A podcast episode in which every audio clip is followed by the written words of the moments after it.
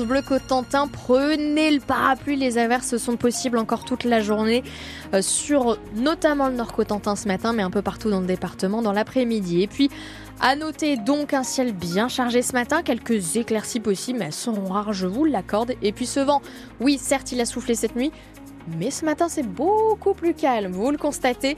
Des rafales de vent autour des 50 km/h. Il va rester modéré comme ça jusqu'en milieu d'après-midi. Des températures un peu plus fraîches ce matin, donc couvrez-vous, c'est plus frais. 5 degrés par exemple à Avranches ou encore 6 à Coutances, Barfleur et à Gonneville. Plus frais aussi dans l'après-midi. On fait le point dans quelques instants. 7h30, les infos. Inès Alves chez nous. Il y a bientôt deux ans, jour pour jour, les Russes ont attaqué l'Ukraine. C'était le 24 février 2022, le début de la guerre et l'exode pour de nombreux Ukrainiens. Certains sont venus se réfugier à Sérance, dans la Manche. Pour les aider, Laetitia Le Bourgeois a fondé l'association Ukraine Bleu Jaune Cœur. On est toujours un peu triste à cette date anniversaire parce que on voit bien que l'éloignement est difficile pour eux. Euh, je pense particulièrement à cette maman qui n'a pas vu son mari depuis deux ans, dont la petite fille de 5 ans n'a pas vu son papa depuis deux ans. Donc euh, à chaque fois, euh, je voilà, je sens bien que pour eux, le temps passe, mais la séparation est difficile, toujours difficile. Il y a toujours des démarches administratives, l'autorisation de séjour à renouveler, la complémentaire santé, donc il faut gérer, les demandes de bourse pour les enfants, les assurances, France Travail, qui n'est pas quelque chose qui existe chez eux. donc voilà, c'est des choses qu'on fait avec eux régulièrement.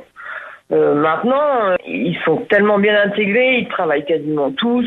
Ils parlent français. En tout cas, on arrive à se comprendre et à avoir une conversation euh, sans Google Traduction. Donc oui, je pense que je continuerai à les suivre. Après, euh, au-delà de les suivre, il y a un attachement. On est devenus amis. Donc je serai toujours là pour eux, je pense.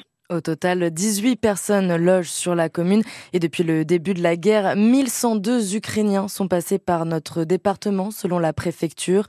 Ce matin, on vous donne la parole à ce sujet. Trouvez-vous que nous en faisons assez? Avez-vous peur? Au contraire qu'en soutenant l'Ukraine, la France devienne une cible de la Russie? Donnez-nous votre avis au 02 33 23 13 23. À Cherbourg, il tombe à l'eau. En fin de matinée, hier, un homme de 18 ans a été repêché par les pompiers au niveau du quai Alexandre III au bord du bassin de commerce.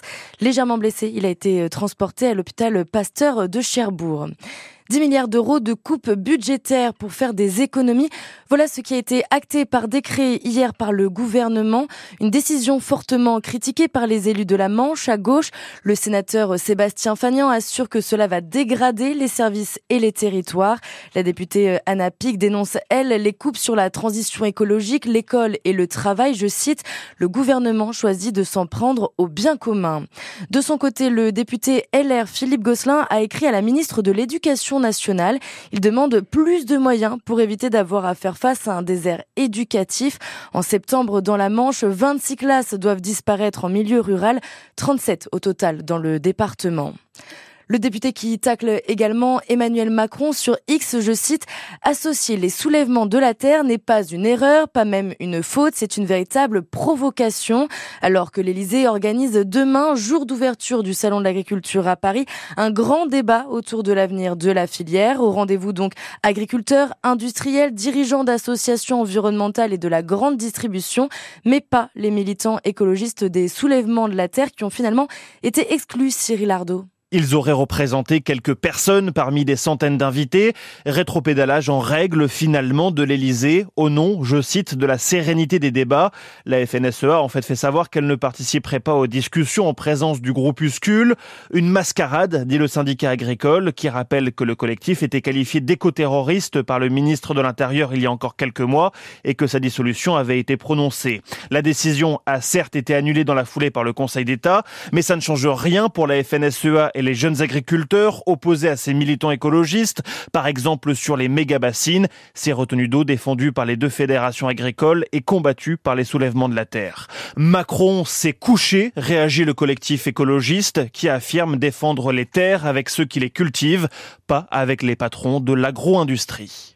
Et avant l'ouverture du salon, dernier coup de pression, 80 agriculteurs de la coordination rurale vont, défiler dans les rues de la capitale ce matin, dès 10 heures selon les informations de France Bleu Paris. Et dans la Manche, la FDSE appelle à une manifestation ce midi, 12h30, devant les grilles de la préfecture à Saint-Lô. Ça vous a peut-être empêché de dormir. Depuis hier et toute la nuit, la tempête Louis a soufflé fort. Après les vigilances pour pluie et vent, le département passe en vigilance jaune pour crue pour la vire.